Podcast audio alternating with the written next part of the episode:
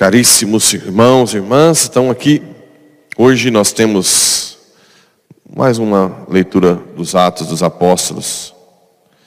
Dessa vez quem fala não é Pedro, é o próprio Paulo, que perseguiu muitos cristãos. E aqui a gente vê que Paulo perseguiu os cristãos conhecendo a Bíblia. Aqui ele está falando todo uma, discorrendo toda a Bíblia, toda não, uma parte boa da história da Bíblia do Antigo Testamento aí, para mostrar para os povos de que Cristo é aquele da promessa aos judeus, né? Descendente de Davi, que veio dos juízes até Samuel, o povo pediu um rei, Saul, acabou que esse rei caiu no pecado. E depois teve Davi, que é a prefiguração do reinado de Cristo. Então, Davi representa Jesus é sacerdote, profeta e rei. Sacerdote segundo Melquisedeque, profeta dos profetas e rei. O reinado de Davi é uma prefiguração do reinado de Cristo, a preparação. Então aqui ele começa no seu discurso falando da história da salvação, até a vinda de João Batista, que disse que deveria diminuir para que Jesus crescesse. Eu não sou aquele que pensais que seja, mas vede, depois de mim, vê aquele do qual nem mereço desamarrar as sandálias. Então aqui começa a nascer um grande pregador, né? um que era mau, perseguidor com o coração dócil, se transforma num grande homem pregador. Existem muitas pessoas também com muito, muito potencial para Deus, mas que ainda não descobriu né, esse caminho maravilhoso do céu, que pode depois nos ajudar muito, podem muito nos ajudar, né? O da live de ontem, no, eu não sei como é que foi a conversão, mas um leigo que fez um livro maravilhoso sobre as falácias do aborto.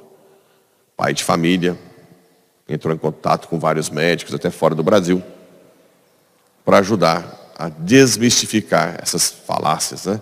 essas mentiras. Meu corpo, minhas regras. Não, como assim? O, o feto é um outro corpo, é um outro indivíduo, né? Ah, o feto é um amontoado de células. Sim, mas qual a diferença com o ser humano?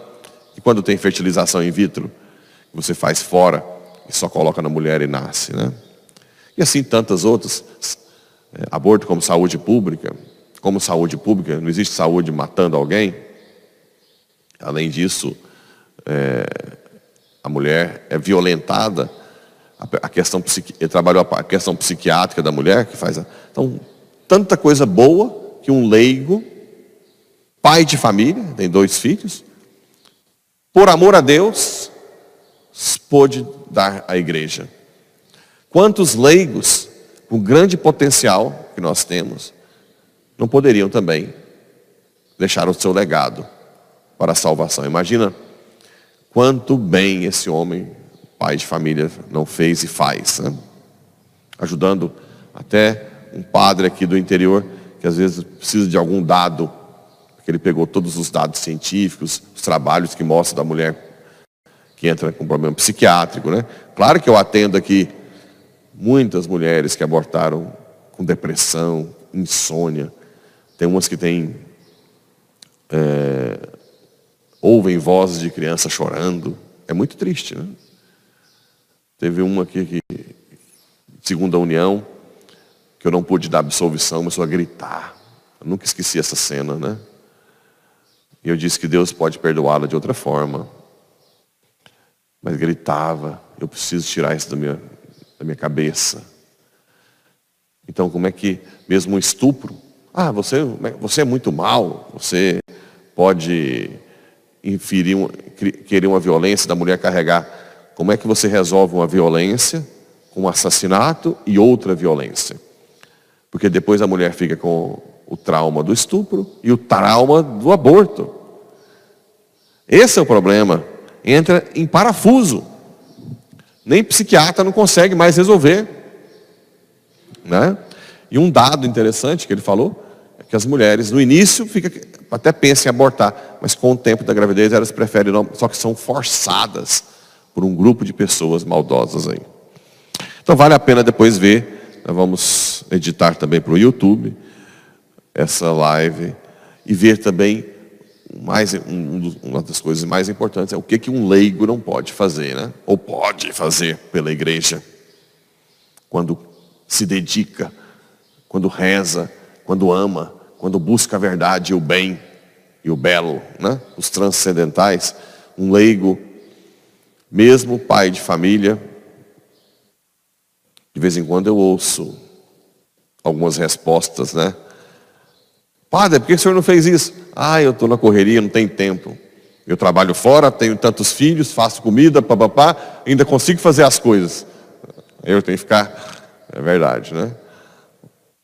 Tem muitos aí, muitos leigos, heróis, que conseguem trabalhar fora, cuidar dos filhos, rezar, estudar é, algo da igreja e ainda produzir alguma coisa.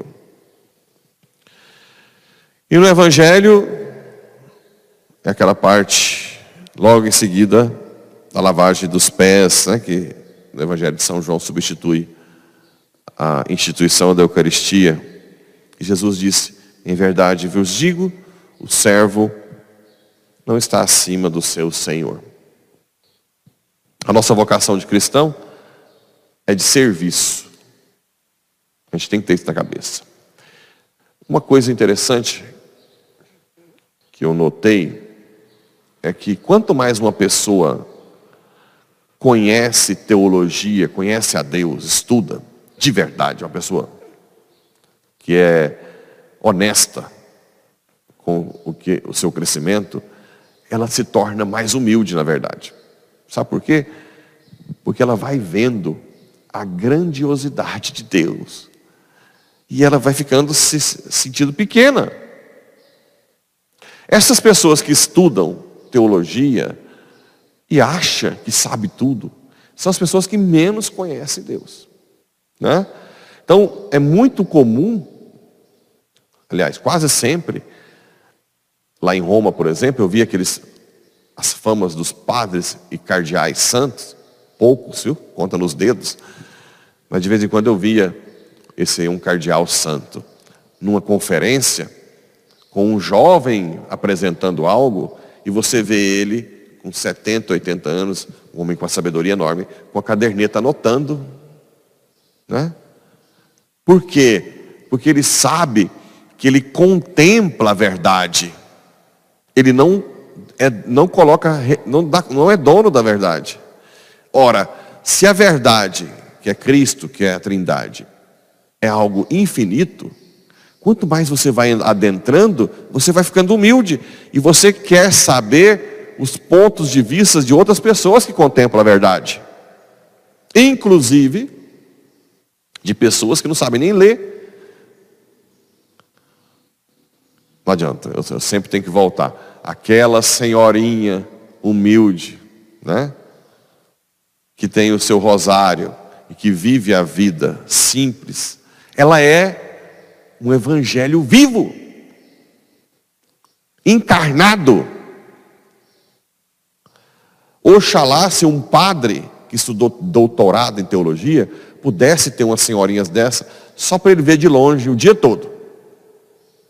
Não ia ter nada mais rico do que qualquer aula de teologia. Porque ela encarna o evangelho. Encarna quando deixa de comer pelo outro, encarna quando sai mancando para ajudar alguém que está passando por dificuldade, sem reclamar. Quando pega o dinheirinho da aposentadoria, que mal dá para suas despesas, e divide com alguém que está lá com dificuldade. Aí a senhora, não, Deus provê depois, preocupa não. Encarna o Evangelho. Então isso é, é, é, é importante que. Agora, se a pessoa começa a achar que ela é a última Coca-Cola do deserto, que entendeu Deus, que pôs Deus no bolso, pode saber que ali não, não, não vai dar fruto, né? Então, o servo não é. E geralmente são pessoas que servem essa senhorinha, serve o dia inteiro, não lembra dela. Essa sim é reflexo de, de Cristo. Claro, não é para qualquer um. Eu fico falando dessa senhorinha, tem gente que acha assim, coitadinha, né? Essa senhorinha sofrida, coitadinha de nós que não damos conta de chegar nos pés dela. Esse é o problema. Não é para qualquer um ser um, um evangelho encarnado. Para poucos, para os humildes mesmo, para quem realmente se entrega à vontade de Deus. Não é para qualquer reborréia chegar ali e conseguir fazer algo. Tem, a gente tem que morrer para nós mesmos, mesmo, né? Depois diz da, da traição, em verdade vos digo, quem recebe aquele que eu enviar, qualquer missionário, né? Qualquer missionário que for te procurar, recebe a mim. Ou missionário, um leigo, um padre, quem fala da palavra de Deus com humildade na sua casa, receba com carinho. Não, não maltrate. Mesmo testemunha de Jeová, pá, que tem uma doutrina diferente, estranha, mesmo. O que você tem que fazer é aprender a sua fé. Porque quando for argumentar, você com calma mostra a nossa verdade. Mas trate bem a pessoa, assim como você gostaria de ser tratado. Essa é a regra de ouro. Não faça com os outros o que você não quer que façam contigo. Ai, se todo mundo seguisse essa famosa regra de ouro. Assim seja. Amém.